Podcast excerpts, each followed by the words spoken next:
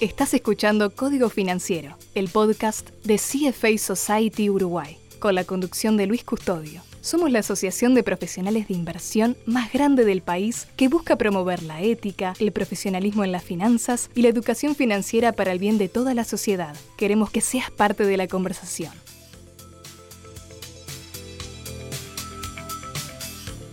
Hola, soy Luis Custodio. Bienvenidos a un nuevo episodio de Código Financiero el podcast de la CFA Society de Uruguay.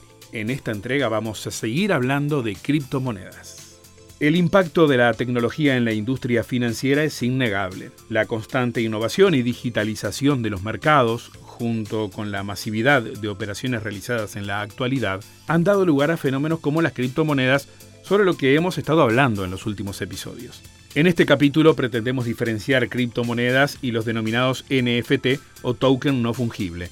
También apuntamos a brindar un breve marco jurídico sobre ambos activos digitales. Buscamos responder algunas preguntas relacionadas a la adquisición de estos activos, junto a los riesgos y beneficios que conllevan. Para ello convocamos a Agustina Pérez Comenale, abogada especialista en tecnologías. La escuchamos.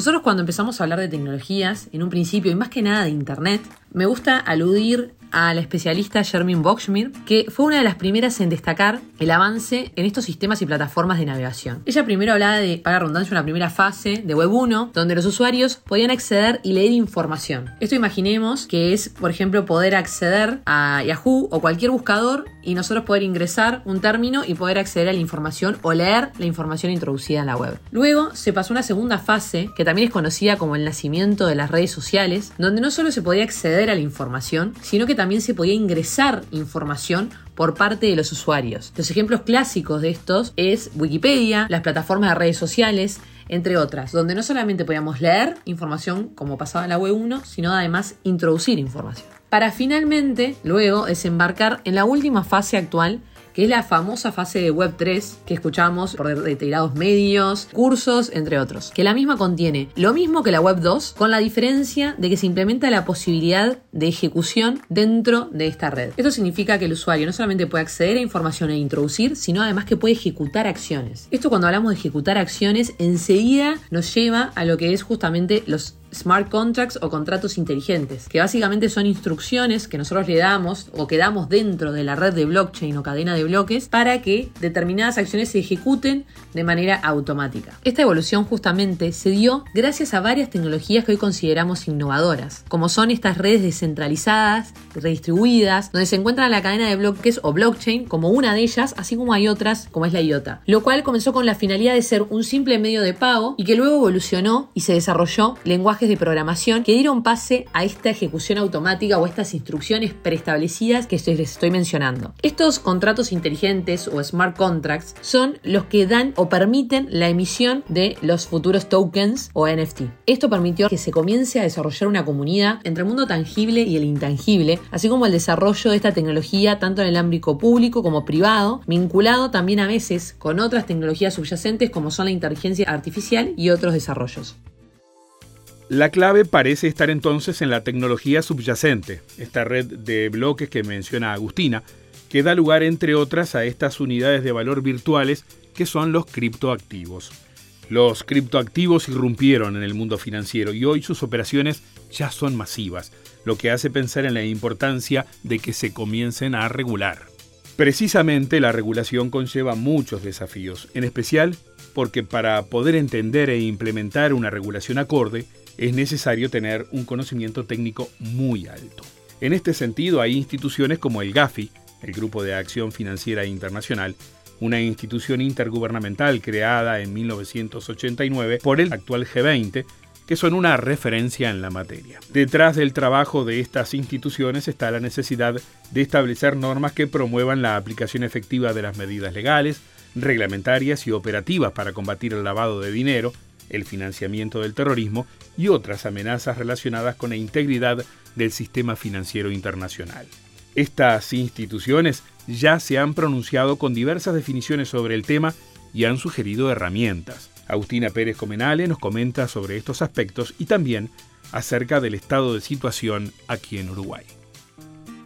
Una de las primeras barreras fue determinar su concepto y naturaleza jurídica que eleva a mayores discusiones doctrinarias. Vinculado a esto, el GAFI comenzó a elevar lineamientos y recomendaciones sobre los activos virtuales, incluyendo el concepto de criptomonedas, el cual se definió como una representación digital de valor que puede ser objeto de comercio digital y cuyas funciones son las de constituir un medio de intercambio y o unidad de cuenta y o reserva de valor, pero que no tienen o no se consideran una moneda de curso legal, ni se emiten ni se encuentran garantizadas por ningún país o jurisdicción. Esta postura claramente no es la adoptada en todas las jurisdicciones ya que algunas, como El Salvador, sí decidieron adoptar a la criptomoneda como moneda de curso legal. Esto significa que no solamente es aceptada, sino que además todos los comercios o locales dentro de esta jurisdicción tienen la obligación de aceptar, en este caso Bitcoin, porque ellos solamente fueron bastante concretos y apuntaron a esa criptomoneda, que deben aceptarla como medio de pago sin importar el tipo de transacciones. En Uruguay se presentaron en el 2021 dos proyectos de ley, los cuales tienen curso parlamentario, y el Banco Central emitió en diciembre de del 2021 un documento sobre el marco perímetro regulatorio y abrió una consulta pública que terminó el plazo el 31 de marzo pasado. Dentro del mismo mencionan que seguramente se va a empezar a expedir determinada regulación sobre el presente Tampoco debemos olvidar que en el año 2021 la Dirección General Impositiva también se emitió sobre este asunto en una consulta sobre la adquisición de un inmueble con criptomonedas. En el presente, básicamente se hizo un análisis que con la regulación actual, la criptomoneda era entendida como una especie de commodity, entonces en realidad la adquisición de un inmueble con criptomonedas vendría a originarse dentro del negocio de permuta, básicamente es una cosa por otra, y no dentro del negocio de compra-venta, ya que no es considerado, al menos hasta el momento, como un medio de pago. Se menciona de manera expresa que, de acuerdo a lo regulado por la ley 19.210, no se estaría considerando a la criptomoneda dentro del concepto y se excluye del concepto de dinero electrónico. Tomando este punto de dinero electrónico, es interesante comentar el caso de Terra Luna. Para los que no están al tanto, Terra Luna es una criptomoneda estable o stablecoin que prometía paridad con el dólar americano, pero que sufrió una caída de casi un 100% en tan solo 24 horas. Este caso refleja una oportunidad de mejora para la regulación indudablemente. Las monedas estables, en teoría, están respaldadas por activos que le dan mayor liquidez y permiten un ajuste rápido para mantener la paridad. Es decir, deberían tener un fondo que tenga un monto superior a los activos respaldados para poder defenderlas y los activos deberían estar invertidos a su vez en algo con alta correlación con lo que uno dice defender. En este caso es el dólar. Sin embargo, esta moneda a fines del año pasado tenía reservas por debajo del 40% del valor del circulante y más del 98% de sus reservas estaban invertidas en otras criptomonedas sin relación con el dólar, como puede ser Bitcoin o Avalanche, entre otras, y su estabilidad además estaba atada a algún tipo de algoritmo vinculado a los movimientos del dólar. El corolario fue que cuando se generó una tormenta que incluyó una caída en la cotización de las criptomonedas utilizadas como reservas y una corrida contra la criptomoneda, las reservas no fueron suficientes y su valor se alejó totalmente de la paridad con el dólar. Para entender mejor las diferencias entre criptomonedas, le pedimos a Agustina que nos detalle sobre estas variantes y sus riesgos. Por un lado están las criptomonedas nativas, que cada una tiene un protocolo DeFi distinto dependiendo de la red a la que estén aliadas. Y por otro lado tenemos las criptomonedas estables. Luego de los últimos acontecimientos, que justamente pasó con el desplome de UST, del proyecto Terra y vinculado con Luna, creo que quedó clara esta importancia que tenemos que tener a la hora de diferenciar un proyecto de otro. Dentro de lo que son las criptomonedas estables, tenemos las criptomonedas que tienen un respaldo en una moneda fiat o moneda fiduciaria. Esto significa una reserva que equipara ese token, tiene una paridad con, por ejemplo, el dólar estadounidense. En esos casos, esos proyectos tienen una reserva de valor que puede ser moneda fiduciaria, pueden ser bonos u otros, como por ejemplo pasa con BUSD, que tiene un respaldo en Nueva York justamente con bonos de tesoro y moneda fiduciaria. En esos casos nosotros sabemos que hay un respaldo fehaciente y que está auditado. Pero por otro lado tenemos también criptomonedas estables que estabilizan su valor, esa volatilidad a través de un algoritmo, que fue justamente el caso que pasó con UST vinculada con Luna y otros proyectos, que lo que hace ese algoritmo es justamente ir entrando en una cripto o en otra o generando un respaldo a través de los movimientos que se generan. Finalmente también tenemos otras stablecoins o criptomonedas estables que están vinculadas, pueden ser por ejemplo a commodities, a partir de esta explicación, Agustina Pérez Comenale nos detalla los recientes cambios que ha habido en la regulación uruguaya. El Banco Central del Uruguay presentó ante el Ministerio de Economía y Finanzas un anteproyecto de ley. En este anteproyecto lo que se hace es primero mencionar varias de las investigaciones y estudios que hizo el banco, tanto en derecho comparado, o sea, esto significa derecho internacional, así como establecer distintas categorías de lo que ellos consideran como activos virtuales dentro del ámbito financiero. Dentro de este anteproyecto se menciona básicamente cuál sería el ámbito de competencia del banco. Lo que hace es modificarse breves artículos para marcar bien su ámbito de competencia y por otro lado también ya establece en cierta medida, empieza a adelantarse en algunas categorías y o observaciones e interpretaciones con la ley que está hoy vigente en nuestra regulación. A modo de ejemplo, establecen que estas criptomonedas o tokens que tengan un respaldo en una moneda fiat o fiduciaria estarían dentro de lo que es el artículo 2 de la ley 19.210. Básicamente, a este tipo de criptomonedas estables o tokens estables se los podría considerar dinero electrónico. En una segunda instancia también menciona a aquellos activos que tienen bases escriturales, los activos escriturales, se les da una diferencia de los que están en una especie de protocolo o de base centralizada y los que están sobre descentralizada. Y finalmente establece algunas modificaciones pequeñas y, como les mencionaba, interpretaciones de quienes van a considerarse amparados como proveedores de servicio de activos virtuales, también aquellos que van a estar dentro de la emisión de todo este tipo de activos y otros controles que eh, van a estipularse de manera futura. Esto es una primera instancia y seguramente va a haber una segunda donde se va a ir eh, de manera más específica a algunas modificaciones. Pero esto es un claro avance y creo que en cierta medida el Banco Central previó o se anticipó a este tipo de problemas que podrían llegar a haber con estas criptomonedas, por ejemplo, o tokens algorítmicos que tienen un respaldo algorítmico, que son estables a través de un algoritmo, y justamente la dejó fuera del ámbito de lo que vendría a ser el dinero electrónico. Estás escuchando el podcast de CFA Society Uruguay. A esta altura de la presentación de Agustina nos preguntamos cómo estamos en relación con otros países de América Latina.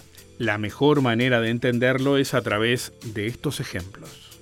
Este asunto no nos es ajeno y es algo que se está tratando a nivel tanto internacional como regional. A nivel región, básicamente hoy casi todas las jurisdicciones se están expidiendo sobre este asunto. Bolivia decidió tomar la postura de prohibir estos activos virtuales dentro de su jurisdicción. Sin embargo, países como México le elaboraron una ley fintech, obligan al Banco de México a emitir regulación sobre las criptomonedas. Sobre este asunto ahora Chile está teniendo también un análisis o proyecto de ley sobre esta ley fintech, más allá de que también se presentó una ley Bitcoin que tuvo este tratamiento parlamentario. Otras jurisdicciones como Perú están con un ley de marco para la comercialización de criptoactivos que está en tratamiento. Ecuador, por ejemplo, el Banco Central está trabajando en una regulación. En Colombia fueron un paso más allá y regularon lo que es un sandbox, básicamente una instancia de prueba para hacer los cash-outs o los, tipos de cambio entre instituciones financieras tradicionales, o sea, bancos, y todo lo que tiene que ver con las exchanges o casas de cambio de criptomonedas, así como también reportar todas las obligaciones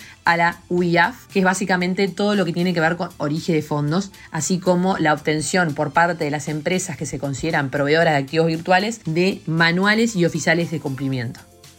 Escuchando a Agustina vemos que hay una importante discrepancia entre la posición que toma cada país sobre los activos digitales.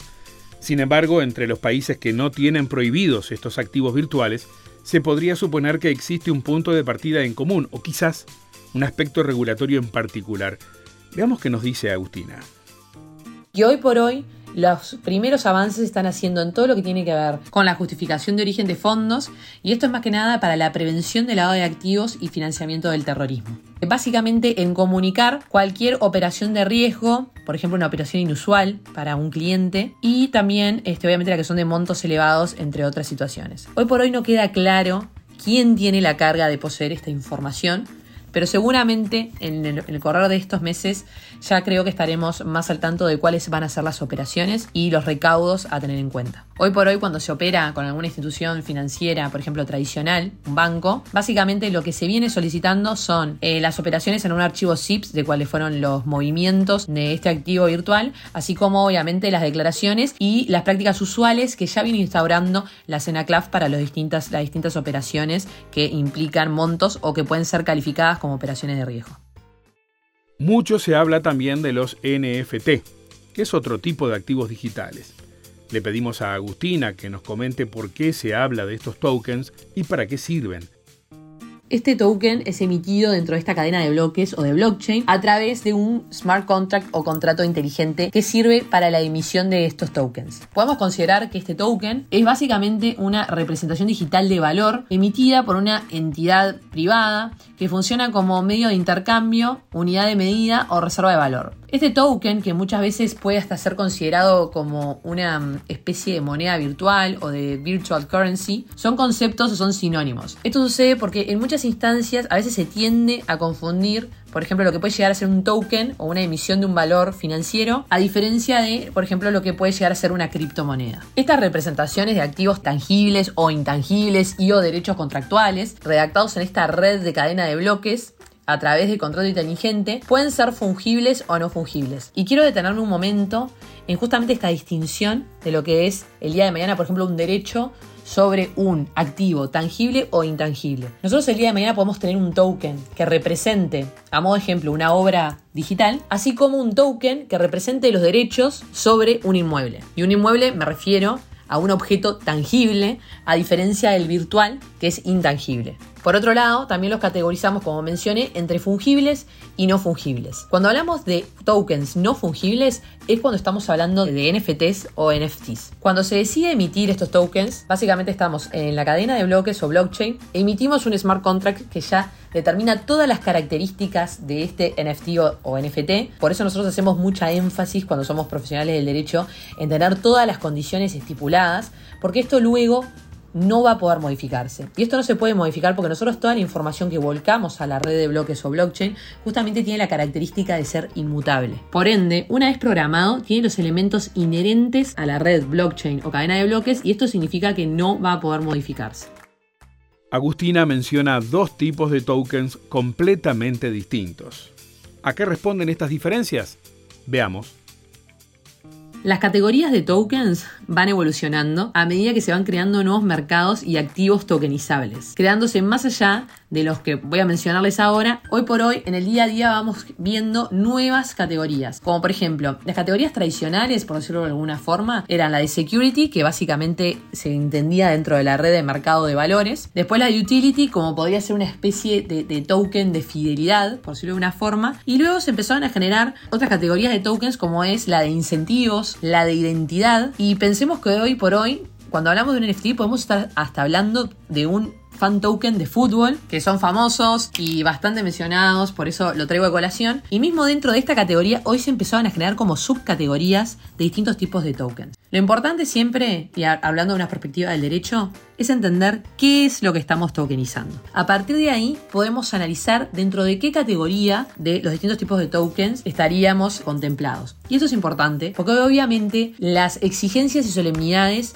van a variar dependiendo de si estamos en una o en otra. En algunas categorías y en la mayoría de ellas, y lo que pasó generalmente, entramos dentro de lo, como les mencionaba, de la ley de mercado de valores y por ende tenemos que cumplir con todas las solemnidades y exigencias regulatorias. Una de las prácticas más usuales y que hoy por hoy no se está atendiendo es justamente lo que mencionamos para la parte de las criptomonedas con todo lo, que, lo relativo al lado de activos y financiamiento del terrorismo. Hoy por hoy el mercado está poniendo mucho énfasis en estipular esto en cuanto a las criptomonedas, sin embargo no lo está haciendo para lo que tiene que ver con los NFTs o NFTs. Y varios ya son los casos, si empezamos a analizar, por ejemplo, las transacciones de un NFT, de una billetera electrónica a otra, muchas veces hasta podemos ver que son los mismos usuarios que se autocompran el activo digital. Esto tiene varias funciones, vamos a pensar la mejor de ellas que puede ser justamente aumentar el valor y en cierta medida inflar, por decirlo de alguna manera, este activo o esta obra digital. Hoy por hoy son varios los mercados que utilizan NFTs. Podemos ir desde lo que tiene que ver con arte digital, lo que está muy relacionado también con todo el marco económico de este nuevo concepto de metaverso. Podemos pensar en la tokenización, por ejemplo, de, derechos, puede ser una participación en un fideicomiso, puede ser una acción societaria de determinado emprendimiento, podemos este, tokenizar participaciones en un crowdfunding. Entonces, hoy por hoy, en realidad, eh, la creatividad en cuanto a qué es tokenizable es muy amplia. Hoy veo proyectos de NFT, por ejemplo, en la industria ganadera, en la logística, en la enseñanza, Pensemos el día de mañana un título académico que justamente está representado en un NFT, en una cadena de bloques, y eso facilitaría, por ejemplo, lo que es el traslado de ese título, no tener que estar apostillándolo ni emitiendo ningún tipo de testimonio notarial sobre el mismo, y hasta, en cierta medida, dando una seguridad contra la falsificación de esos documentos. Como les menciono, varias son los mercados y las industrias que hoy por hoy implementan esta tecnología. De acuerdo con lo que nos cuenta Agustina, los NFT o tokens no fungibles harían todos los trámites legales y notariales mucho más rápidos y seguros, aunque como sabemos siempre hay dos caras de la misma moneda. También tiene algunas desventajas y es importante tenerlas en cuenta para nosotros poder, en cierta medida, contemplarlas o amortiguar, por decirlo de una forma, el riesgo. Una de ellas es todo lo que tiene que ver justamente con la parte de propiedad intelectual y derecho de autor. Esto es un tema que ya ha surgido y ya se han implementado y se están generando antecedentes en esta cuestión, porque muchas veces pasa que a la hora de registrar, por ejemplo, una marca, no se contempla la parte de digitalización, eh, participación digital o activos virtuales. Hoy por hoy, a cualquier marca que se instaure y que se registre, yo aconsejaría, sin lugar a dudas, comprender este grupo o categoría dentro del registro de marca. Esto es un tema que da para hablar muchísimo. Hay muchos puntos a considerar y podemos estar varios minutos hablando sobre este tema, pero creo que siempre lo que aconsejo es tener en cuenta cuáles son los puntos positivos, cuáles son los puntos negativos, intentar este, justamente apaciguar o contemplar todos estos temas que pueden llegar a jugarnos en contra, por decirlo de alguna manera, y poder utilizar la tecnología a nuestro favor. Hasta aquí los conceptos de Agustina Pérez Comenale, abogada especialista en tecnologías. Esperamos que este episodio les haya sido útil para conocer algo más sobre el mundo cripto. Código Financiero, el podcast de CFA Society Uruguay. En el próximo episodio seguiremos hablando de criptoactivos. Agradecemos a Micaela David, CFA, por la participación en la producción de este episodio. Agradecemos a Agustina Pérez Comenale, abogada especialista en tecnologías, por su participación en este episodio de Código Financiero. Tengan presente que podrán acceder a todos los contenidos de este podcast a través de Spotify, todas las plataformas de podcast y también a través de cfasocietyuruguay.org barra podcast. Hasta la próxima.